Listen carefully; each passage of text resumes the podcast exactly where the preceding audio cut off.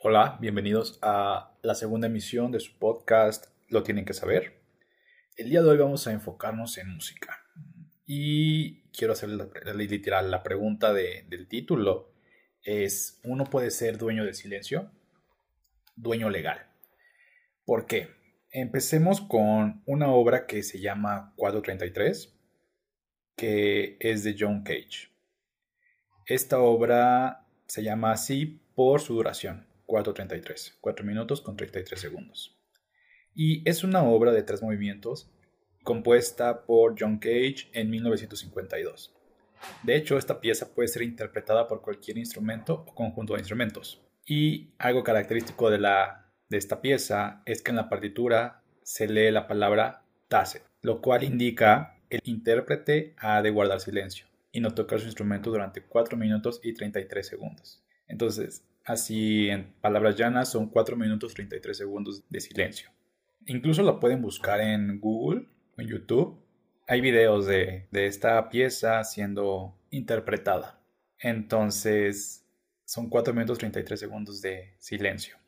Los críticos de este, esta obra, hay unos que la aclaman por ser muy original, mientras que otros son bastante duros. El ejemplo más claro de que consideran que este, esta obra es una, es una burla es David Tame, David Tame, quien sarcásticamente escribe, sin duda se tomó considerables esfuerzos para componer esta obra maestra, entre comillas, y que debería ser considerada como una broma tan solo fácil y necesaria y quizás también egocéntrica. Sin embargo, es algo nuevo, o sea, es algo que antes no se había visto y es algo que muestra la importancia del silencio en la música. Por otro lado, Richard Taruskin menciona y dice, 433 es un ejemplo de máxima elevación estética, un acto de imperialismo trascendente. O sea, les digo, hay detractores y gente que la aclama. Si bien esta obra fue compuesta en el 52, existen registros del mismo Cage que menciona que ella la tenía pensada desde el 47. Sin embargo, él no se sentía completamente convencido de lanzarla porque decía va a ser incomprensible para el contexto occidental. Entonces por eso dije, yo no quiero hacer esto porque pues no la van a comprender. Y pues, o sea, sigue siendo 2021 y hay mucha gente que todavía la, la debate y dice, no, no tiene sentido.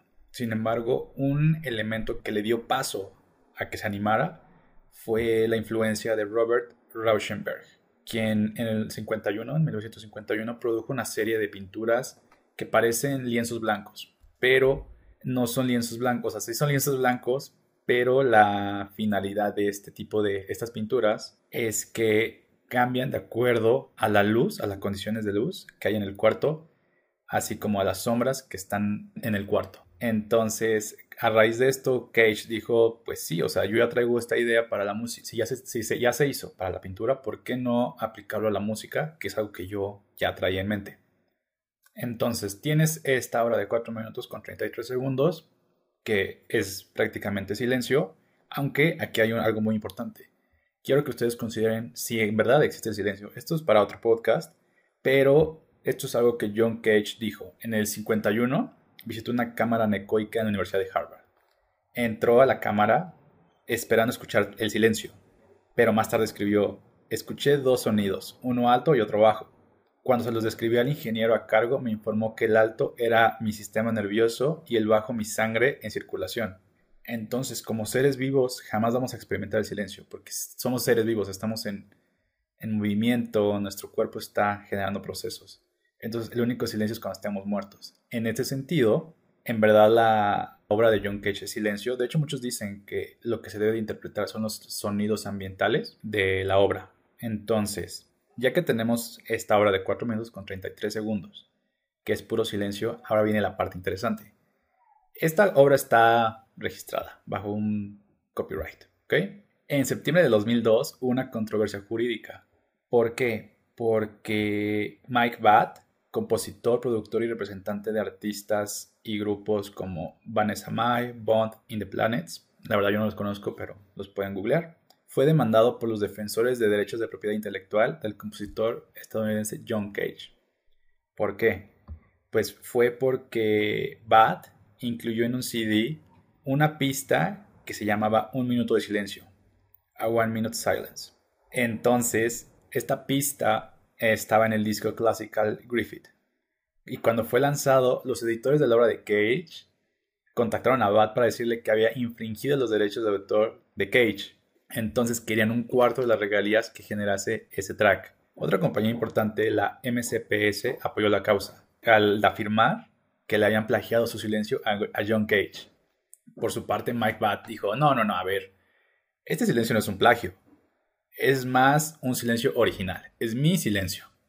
Y es, o sea, es, que es algo muy, muy complicado, porque, digamos, la protección de derechos de autor de una obra sin notas es complicada, porque no hay notas. O sea, al no haber notas, las interrogantes pueden ser, ¿es una obra literaria, artística, comedia? O incluso irte un poquito más allá, o sea, puede ser una no obra. Entonces, en caso de que no sean no obras, no se infringen derechos de autor. Pero esto, esta gusta disputa de, tú infringiste el autor de mi cliente o sea, te robaste su silencio y lo metiste en tu obra. Entonces, bueno, pues también Bat dijo, no, no, no, como les dije, es mi silencio, es original. Y además no es, no es un plagio, sino es una parodia, porque yo quise decir en un minuto lo que John Cage quiso decir en 4 minutos 33 segundos. Así lo dijo, o sea, entonces igual era complicado saber qué parte del silencio había sido plagiada. Al final no hubo información verídica sobre el monto del arreglo entre estas dos personas que estaban en disputa. Se dice que fue un arreglo entre caballeros, algunos hablan de 100 mil libras esterlinas, pero pues la verdad, o sea, es un tema súper impresionante y, e interesante porque parece ser que John Cage, los que tienen el copyright de su, obra, tienen el, el derecho del silencio. Y pues hasta aquí llega este podcast. Le agradezco mucho a Wikipedia por el artículo. Y mi otra fuente para que igual no me vayan a demandar por alguna cosa de copyright.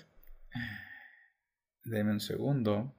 La otra fuente que saqué es de Silent Works, Do Battle, de julio del 2002, de la BBC News. Y un artículo de 2010 de Nexos, de Alejandro Anaya Huertas. ¿Es posible adueñarse legalmente del silencio? Entonces, de hecho, este, este podcast surge a raíz de que hace, hace 10 años este artículo. Me pareció muy, muy interesante. Y pues, nos vemos en el próximo capítulo.